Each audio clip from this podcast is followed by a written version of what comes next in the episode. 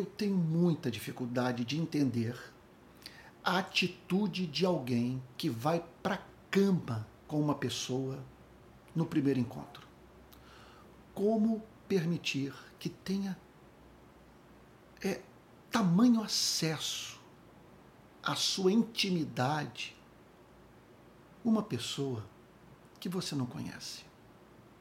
Jeremias fala sobre a relação de Israel com seu povo nesses termos. Olha o que, que diz o capítulo 2, verso 25 do livro do profeta Jeremias. Evite andar por aí com pés descalços e não deixe a sua garganta com sede. Na verdade, aqui é o apelo de Deus para que Israel não buscasse ajuda numa outra nação, nos ídolos, em quem quer que fosse, exceto o seu Criador. O profeta descreve a nação apresentando a Deus a seguinte e surpreendente resposta. Mas você diz: não é inútil. Não, é inútil. Quer dizer, lá estava o profeta pedindo para que o povo esperasse em Deus e em Deus somente.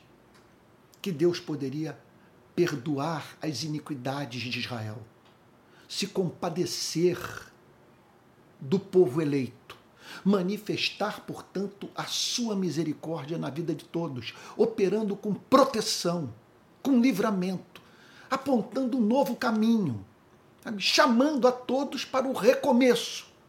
Contudo, a resposta da totalidade da nação era justamente essa é inútil. As circunstâncias é, é, são graves. Uma decisão precisa ser tomada. Estamos nos sentindo pressionados. É inútil esperar em Deus. Não podemos ficar de braços cruzados. Temos que sair é à procura de socorro. O profeta olha para aquilo e diz: enlouqueceram. E ele ainda descreve na parte final do verso o pensamento de todos, que denotava o quanto a nação estava espiritualmente distante do seu Deus. Olha a resposta de Israel ao apelo de Deus para que Israel esperasse exclusivamente em Deus. Mas você diz: não, é inútil, porque amo os estranhos. E é atrás deles que eu vou. Não há mínima dúvida que há uma conotação sexual nessa passagem, embora Jeremias não esteja aqui falando sobre sexo. Ele está falando sobre relacionamento do ser humano com Deus. E ele descreve, portanto, Israel como uma mulher que se recusava permanecer sob os cuidados do seu marido, de um homem que amava, que havia é, apresentado provas cabais desse mesmo amor. Alguém, portanto, a quem ela conhecia. E aí então, Jeremias descreve a loucura do povo dando resposta a Deus análoga a que era dada por mulheres que se recusavam a receber o amor de quem elas conheciam. Ele diz assim, então, porque amo os estranhos e é atrás deles que eu vou. Deus era familiar para Israel. Israel conhecia o caráter do seu Criador. Sabia, portanto, na exata proporção do que Deus havia revelado a Israel, quem era o Criador dos céus e da terra. Como ele pensava, qual a sua natureza, o seu caráter e o que ele esperava é, daqueles que com ele se relacionavam em amor. Em segundo lugar, Israel conhecia os feitos de Deus. Deus havia se manifestado de modo concreto, inequívoco na vida do povo. Então, era uma teologia acompanhada de evidências empíricas do amor e do poder de Deus. Você está entendendo o ponto? Israel se relacionava com Deus a quem conhecia, cujo caráter havia, havia sido revelado ao povo hebreu. E não apenas isso, esse caráter havia sido revelado não apenas por meio da apresentação de proposições, de declarações doutrinárias, de, de, verdades referentes ao ser e os atributos de Deus. E isso feito por meio, portanto, desses que Deus havia levantado, para, por meio de seus ministérios, se revelar de uma forma única, singular, especial a Israel. Deus havia manifestado esses atributos, essas virtudes, essas qualidades, sabe, no tempo e no espaço. Havia, portanto, todo um histórico de respostas de Deus às orações do seu povo, de intervenções vivas na vida de Israel. Israel também conhecia os termos da aliança com Deus, conforme eu acabei de dizer. Sabe? O que Deus esperava daqueles que eram chamados para se relacionar com ele em amor. O que significava essa relação em amor com Deus? Quais os seus desdobramentos práticos? Tudo era claro. Deus, portanto, não havia deixado Israel no escuro. Ele chamava Israel para o amar, para o cultuar, para dele depender. Mas veja só, não por meio de um salto de fé cega. Você está entendendo o ponto? Deus não havia chamado seu povo para se relacionar com Deus a quem desconhecia. Deus esperava fé, Deus esperava amor, Deus esperava fidelidade, esperava confiança, mas veja só, sem jamais exigir do ser humano aquilo que ele não podia dar, que era crer, amar, se submeter, cultuar, ser fiel a alguém a quem o ser humano é, é, não conhecia. Não é da natureza humana. Na verdade, isso é, é, é impossível o ser humano amar o que ele desconhece. E Deus havia se revelado a Israel. E o profeta diz, portanto, aqui o seguinte: nós temos, eh, no decorrer dos séculos, servido a esse Deus que se tornou próximo, íntimo de nós. Nós sabemos como lidar com ele, como, ele, como esse Deus lida conosco. Ele tem se revelado como Deus, como Deus fiel às suas alianças, como Deus que não decepciona, não frustra, não engana. Ele não é caprichoso, ele não é incerto, ele não é inconstante. O seu amor não é ciclotímico, não é caracterizado por altos e baixos. Ele é fidelíssimo. O seu amor é constante como as ondas do mar. Nós sabemos quem Ele é. Como que nós podemos agora ser encontrados buscando ajuda naquilo que nós não conhecemos? E é para esse ponto que eu gostaria de chamar a sua atenção no Palavra Plena de hoje. Se você não está servindo a Deus, você está servindo a quem? Olha, vou usar uma linguagem é, com absoluta referência no espírito do que encontramos em muitas passagens bíblicas, que descrevem a relação de Deus com o seu povo, é, é, é, usando como referência, como analogia, a relação do homem com a mulher. Deus chama o seu povo para se colocar nos seus braços a fim de gerar filhos legítimos, para a glória do seu nome. Quando nós não oferecemos os nossos corpos a Deus, para que ele gere filhos legítimos através de, de nós, nós estamos indo para a cama com quem? Esse é o ponto. A quem estamos servindo? Nessas horas, é claro, passa pela minha cabeça uma, uma, uma, uma religião contrária ao espírito do Evangelho, ao conteúdo do Evangelho, sabe, que faça oposição à mensagem de Cristo. Aí eu pergunto a você, sabe, o que esse ídolo lhe oferece que não seja oferecido por Cristo num grau infinitamente superior? Onde você vai encontrar um Deus tão excelente como o Deus do Evangelho, um caminho tão santo de redenção, tão, tão belo, sabe, tão revelador das perfeições de Deus, como caminho do Evangelho. Então, é, é, o que você espera da, da dedicação à cultura, aos convites da cultura na qual você está inserido, faz.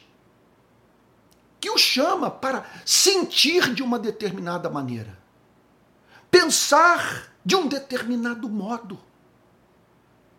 De forma que, enquanto você se julga livre e lutando, e ao, e ao lutar por essa liberdade, é, dilacerando a palavra de Deus, fazendo cortes na revelação, de modo a fazer com que reste dela apenas aquilo que lhe convém ou que não lhe é custoso praticar. Sabe? Então, é, é, o que você está esperando dessa, dessa dedicação alucinada à ideologia política que você abraçou? E que, no fundo, no fundo, ocupa o lugar do evangelho em sua vida. Você fala mais sobre ela do que sobre o evangelho. Você segue, quer dizer, você ouve mais os conselhos dos seus ideólogos do que a mensagem do próprio Cristo. O que você está esperando encontrar lá na ponta? E nós poderíamos aqui também falar sobre sexo, literalmente. Falar, sobre vida afetiva, falar sobre um relacionamento com alguém que você julga que vai lhe oferecer aquilo que toda mente esclarecida sabe que nenhum ser humano é capaz de ofertar. Os seres humanos são inconstantes. Os seres humanos erram, são imperfeitos. Os seres humanos não conseguem amar com amor incondicional. E lá estará você fadado a ter que viver num padrão de resposta ao, ao amor que nenhum ser humano consegue alcançar. E assim, portanto, provando da, da, na sua relação com esse que ocupou o lugar de Cristo em sua vida, sabe? provando, quer dizer, nessa relação, de uma frustração incalculável. Porque ao outro lado, respondendo às suas imperfeições, com desamor.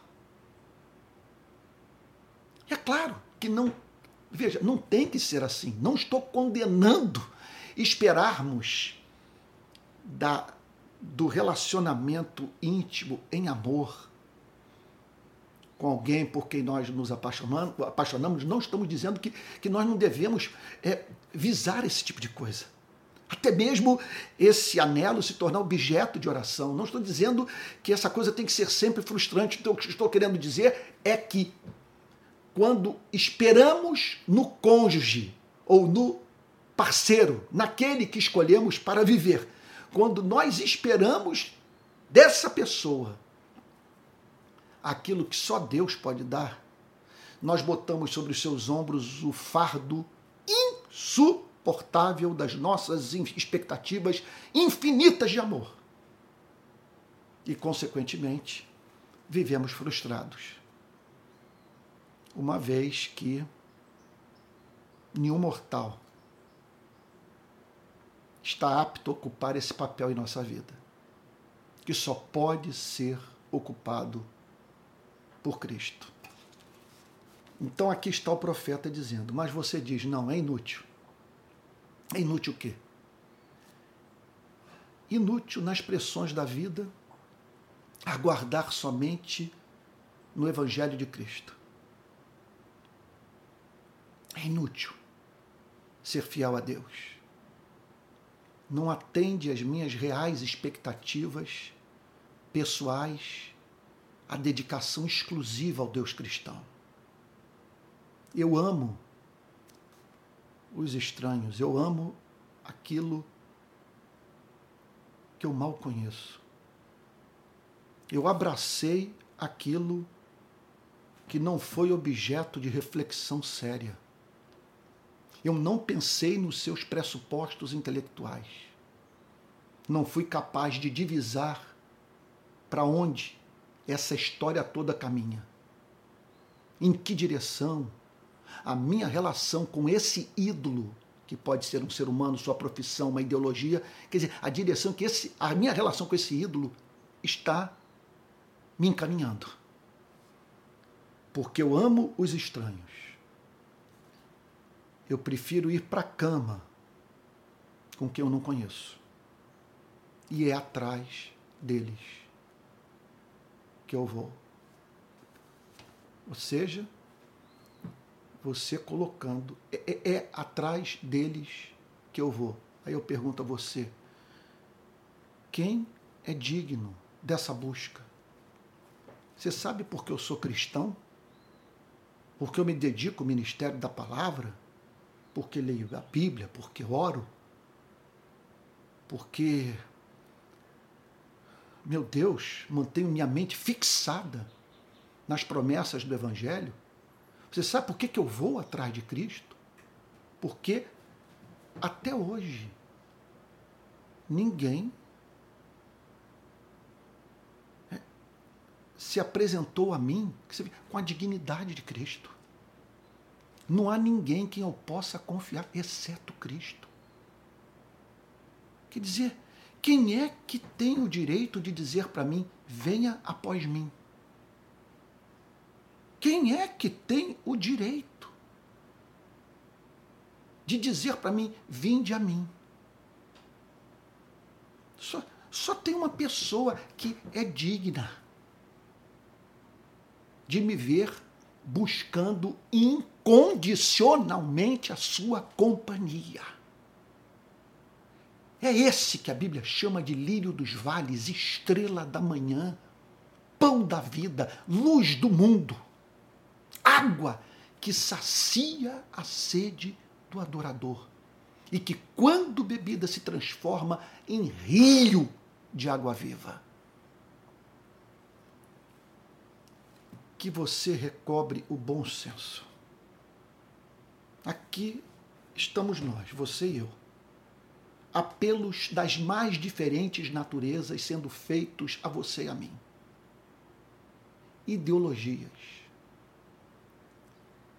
É, fantasias. Paixões desse mundo. Clamando pela nossa entrega de vida, pela renúncia de tudo, a fim de que nos dediquemos exclusivamente a esse que nos faz o convite, para que entreguemos a totalidade da nossa vida a Ele com a promessa de que seremos felizes. Que informações você tem a apresentar para si mesmo sobre esse que demanda uma lealdade que só é devida a quem está disposto a morrer no seu lugar, a fim de que você ganhe vida. Vamos orar. Pai Santo, em nome de Jesus, não permita que nos comportemos de modo tão irracional permitindo que tenha acesso à nossa intimidade, conquistando a nossa afeição aquilo que não conhecemos. Nós conhecemos a Ti e do que sabemos a seu respeito.